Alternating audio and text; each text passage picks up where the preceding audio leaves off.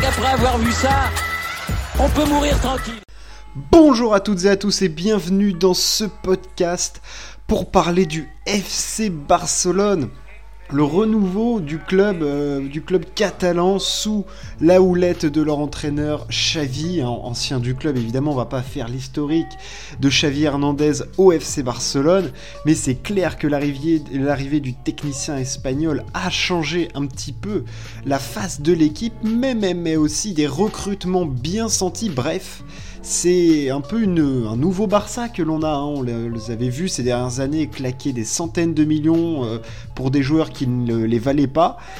Ils sont obligés de faire des restrictions un petit peu euh, budgétaires et donc on, on a eu euh, des recrutements intelligents, des recrutements, bah voilà, comme pour faire un petit peu euh, lien avec le podcast précédent sur Paris, voilà des recrutements qui aident l'équipe, qui sont dans l'ADN de l'équipe, hein, donc c'est-à-dire technique, mais avec de la vitesse, du contre. Enfin bref, c'est une nouvelle philosophie, hein, plutôt plus proche de ce que pouvait faire un, un Luis Enrique qu'un Pep Guardiola, je dirais. Euh, mais voilà, le Barça va beaucoup mieux. Alors, euh, le Barça en début de saison, ça a été extrêmement compliqué. Euh, le fond de jeu avec Ronald Koeman était complètement absent. Des joueurs ne répondaient pas. même Frankie de Jong n'était plus là. Ter Stegen, et c'était très compliqué. on avait Ousmane Dembélé qui était blessé. Même Fils de Paille qui fait un bon début de saison, mais par la suite, bah, ça donne plus rien parce qu'il y a blessure. Ansu Fati qui, qui, joue un match sur 12. Euh, la défense, la défense c'était catastrophique. Euh, enfin, je veux dire, il y a vraiment, il y avait des chantiers de partout. On avait même eu Pedri qui s'était blessé un petit moment. Et le Barça s'en est remis à son ADN avec l'arrivée de Xavi. Alors, on a déjà eu l'arrivée de la jeunesse avec euh, Gavi, évidemment, ce, jeune talent exceptionnel qui fait un bien fou au, au Barça, un type pur produit de la Masia, 18 balais, hyper technique. Alors il a un caractère de chien et tout, et il fait des fautes, mais il aide beaucoup l'équipe. Euh, donc voilà, tu as Gavi, tu as Pedri qui est au centre aussi. Tu as le recrutement de Ferran Torres de Manchester City qui est extrêmement intéressant. Euh, technique sur les côtés. Finition devant, alors voilà, il est amené à être encore plus fort, mais je le trouve déjà excellent. Le Barça a aussi retrouvé avec le recrutement, pour continuer sur les recrutements, avec Pierre-Emerick Aubameyang, un attaquant de pointe, de la vitesse, mais un véritable attaquant de pointe. Sur les côtés, bah, on a maintenant Adama Traoré qui rentre souvent en jeu parce que c'est Ousmane Dembélé qui là, ça y est, enchaîne les matchs et les bonnes performances.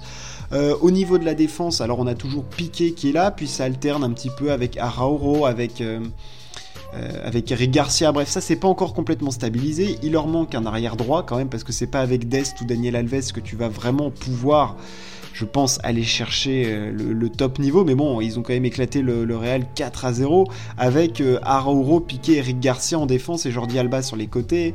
Enfin, il y a toute une plein de compos que peut faire Xavi et ça a été aidé par ce recrutement extrêmement intéressant parce que en défense, ils n'ont pas touché. Au milieu de terrain, ils sont allés chercher les jeunes. On les voyait, on les avait vus un petit peu, les Gavi, les Nico.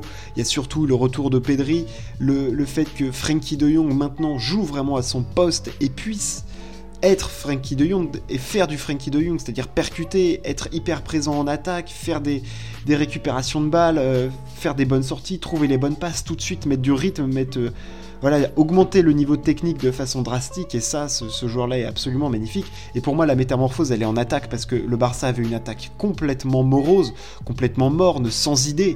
Et là, maintenant, la triplette offensive, c'est Ferran Torres, Pierre-Emerick Aubameyang, Ousmane Dembélé, et cette attaque fait très mal. Alors je dirais pas qu'elle est létale, parce que je trouve qu'il y a parfois quelques manques dans la finition, mais clairement ça se procure des, occasions, et surtout, elle est jeune et elle a du potentiel. Enfin je veux dire, Ferran Torres, il est en train de passer un cap monumental. Je trouve que ça y est, il est libéré de ce qu'avait de City en fait peut-être. Et là il peut beaucoup plus s'exprimer sur un côté. Il dribble il fait des centres il se crée des occasions. Aubameyang bah on retrouve celui de Dortmund et un petit peu d'Arsenal de certains moments. Il y a parfois un tout petit peu de déchets bah, parce que c'est un excellent attaquant mais c'est pas le attaquant, mais c'est quand même euh, extrêmement euh, intéressant ce qu'il fait. Et surtout, on a Ousmane Dembélé qui enfin enchaîne les matchs et montre tout l'étendue de son talent et du potentiel qu'il a quand il enchaîne les matchs. Enfin, je veux dire, en termes de passes décisives, ce que fait Ousmane Dembélé cette année, c'est extrêmement solide, extrêmement intéressant. Il est très utilisé par Xavi qui apprécie beaucoup son potentiel, c'est-à-dire que c'est vraiment l'attaque du le Barça en fait un style de jeu où on voit qu'ils arrivent à conserver la balle avec des joueurs comme Pedri. Euh, je vais parler un petit peu plus en longueur de Pedri parce que c'est absolument sensationnel. Frankie de Jong, Sergio Busquets, voilà, ça te permet de conserver la balle. Ferran Torres, c'est très technique, ça peut s'échanger. Mais globalement, c'est aussi sur la vitesse et la spontanéité, je trouve. Parce que la vitesse devant Ferran Torres, Aubameyang, euh, Dembélé, c'est des fusées à réaction quand même. Hein. Je veux dire, c'est Ariane 5, quoi. C'est monstrueux en termes de vitesse. Ça déstabilise énormément de défense. Donc on a ce renouveau offensif complété par un milieu de terrain beaucoup plus fort. Avec évidemment, j'en ai parlé, le retour de Pedri qui est honnêtement exceptionnel. C'est-à-dire qu'il fait tout. Je trouve qu'il a même progressé offensivement. Ça y est, il se met à frapper, il se met à se créer des occasions. Il n'hésite pas à, trouver les petits espaces pour Ferran Torres, pour Dembélé, pour Aubameyang. Le milieu avec Busquets et De Jong, il fonctionne très bien, mais on sait que Busquets est amené à partir et le Barça se retrouvera donc avec un milieu de terrain qui peut faire peur.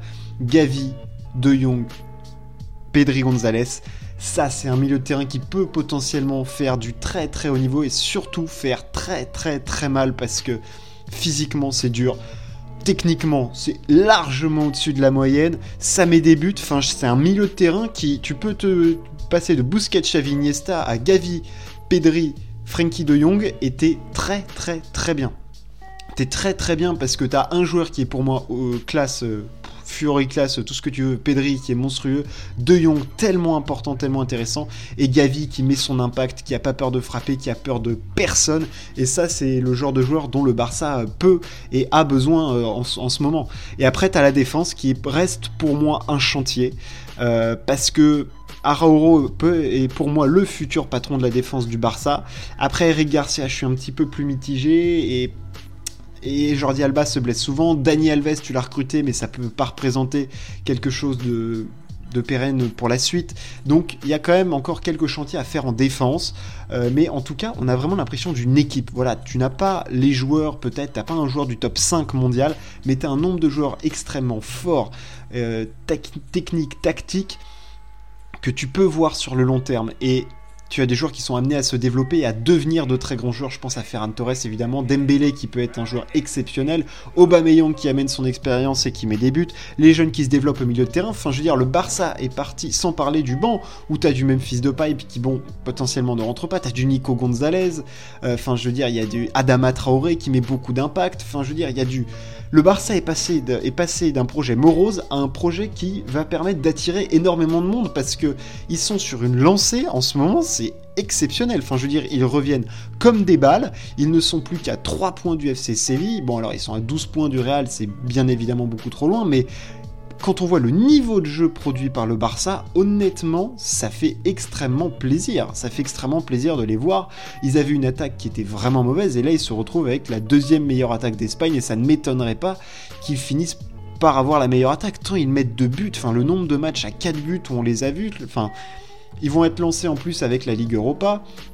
Donc on a ce, renouveau avec les joueurs dont on a parlé, et tout ça s'organise autour d'un homme. Évidemment, tu peux pas, euh, évidemment que le recrutement a été bien fait, mais tu peux pas omettre le fait que ce soit Xavi qui a relancé tout ça. Ça a mis un petit peu de temps au début, ça a été un petit peu lent, euh, ça a pas cliqué tout de suite, ça on s'y attend, hein. ça clique jamais du premier coup avec un nouvel entraîneur. Il n'y a pas de formule miracle, il n'y a pas de solution magique hein, de toute façon à une équipe qui joue mal, parce qu'il faut pas oublier que le Barça jouait quand même très mal. Mais avec les joueurs qu'il y avait, c'est vrai que quand tu regardes, tu te dis mais pourquoi ça joue pas autrement? Parce que t'as l'impression qu'il y a tellement mieux à faire que ce qu'ils produisent que ça paraissait surréaliste le niveau de jeu qu'ils produisaient avec des mecs techniques au milieu, avec des Frankie de Jong qui jouaient pas leur poste, des Dembélé, enfin je veux dire c'était vraiment pathétique. Et, et Xavi a réussi instaurer ça et aussi faire surtout avec les joueurs qu'il a. C'est-à-dire qu'il n'a pas.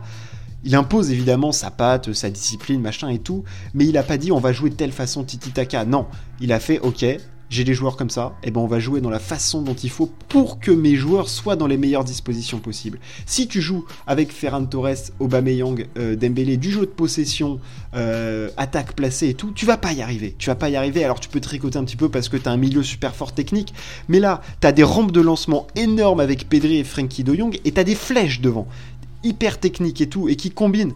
Et franchement, on a vu des buts en contre, ou même quand ça rentre avec Adama Traoré après, enfin, c'était vraiment du haut niveau. Même face au Real Madrid, ils ont réussi sur des actions placées à faire des gros trucs, enfin je veux dire des, différences dans les petits espaces que j'avais pas vu depuis très longtemps avec cette équipe. Donc pour moi le jeu s'apparente plus à celui d'un Luis Enrique où tu vas à l'impact, à la course, avec évidemment beaucoup de technique et beaucoup de, beaucoup de talent, mais c'est évidemment pas la circulation de balles qu'il y avait chez Guardiola, quoique elle progresse, euh, je trouve, de match en match, et qu'avec les joueurs qu'il a au milieu, il peut réussir à développer un mouvement de balle très fort. Mais évidemment, le Barça va pas s'appuyer sur une défense, ça sera plutôt un bloc qui va être euh, médian bas, je dirais, et puis après tu lances, parce qu'en attaque, t'as des trucs, mais les différences que fait Ousmane Dembélé sur le côté avec Ferran Torres, c'est énorme et je trouve que Xabi exploite superbement ça. Chaque joueur sait ce qu'il a à faire, sa partition. Euh, je veux dire, tout le monde sait ce qu'il a à faire, c'est ça qui est, dingue, et tout le monde le respecte. Dembélé, il est sur son côté, Ferran aussi, Aubameyang dans l'axe pour mettre les buts, couper les centres. On a, on a Aubameyang, ok, on va lui mettre des centres, Ferran Torres, il peut faire des différences. Au milieu de terrain, on s'échange les ballons, on trouve la différence. On est plus technique que les autres, donc on va les faire courir. En défense, on est assis, on sait qu'on a des avions de chasse sur les côtés, on y va franchement, c'est, ça paraît limpide comme ça, mais quand ça, voilà, là le Barça est lancé. Alors à voir combien de temps ça va tenir. Est-ce que ils vont continuer sur cette voie-là ou est-ce qu'ils vont craquer dans leur recrutement? Parce que là, pour moi, le Barça a trouvé sa voie. En plus, il y a potentiellement le retour d'Ansu Fati. À voir si ça va pas trop déstabiliser l'équipe, parce que Ansu Fati, c'est censé être la tête de pro du club. Sauf que là, ça marche tellement bien en attaque que c'est-à-dire que t'en sacrifies un. Tu sacrifies qui? Tu sacrifies Aubameyang? Tu sacrifies Ferran Torres qui a 21 ans Dembélé qui en a 23 Enfin, c'est compliqué. Ça va être très compliqué à réintégrer. Et là, Xavi, il va être face à un dilemme. Parce qu'il a une super synergie d'équipe avec les joueurs qu'il a là. Il réintègre potentiellement le meilleur joueur de son équipe à voir. Mais euh, ça va être intéressant ça aussi. Mais honnêtement, pour moi, le Barça, ils ont le bon filon. Ils ont les joueurs là déjà. T'as pas besoin de chambouler ton équipe plus que ça. Je veux dire, si tu développes le potentiel que t'as là, en recrutant peut-être un attaquant de pointe un petit peu plus performant, où l'équipe, elle peut faire très peur. Évidemment, pour moi, le chantier, il se situe plus en défense, où là, il y a du boulot, trouver un latéral gauche. Euh, titulaire ou, suppléant, euh, un autre défenseur central. Enfin, là, là tu as du travail, mais le gardien, ils l'ont, ils ont un des meilleurs gardiens du monde. Au milieu de terrain, c'est du grand niveau. Enfin, voilà, et Xavi a réussi à réorganiser tout ça, c'est-à-dire qu'on avait l'impression que les joueurs s'entendaient pas, il y avait une mauvaise ambiance, les dirigeants ça n'allait pas non plus, t'as l'impression que d'un coup, avec les bons résultats, tout s'est dissipé, et ça va mieux. Alors à voir si à un moment ça commence à sentir un petit peu la merde, et là, est-ce qu'il va y avoir des bouches qui se délient où on reste soudé autour du coach?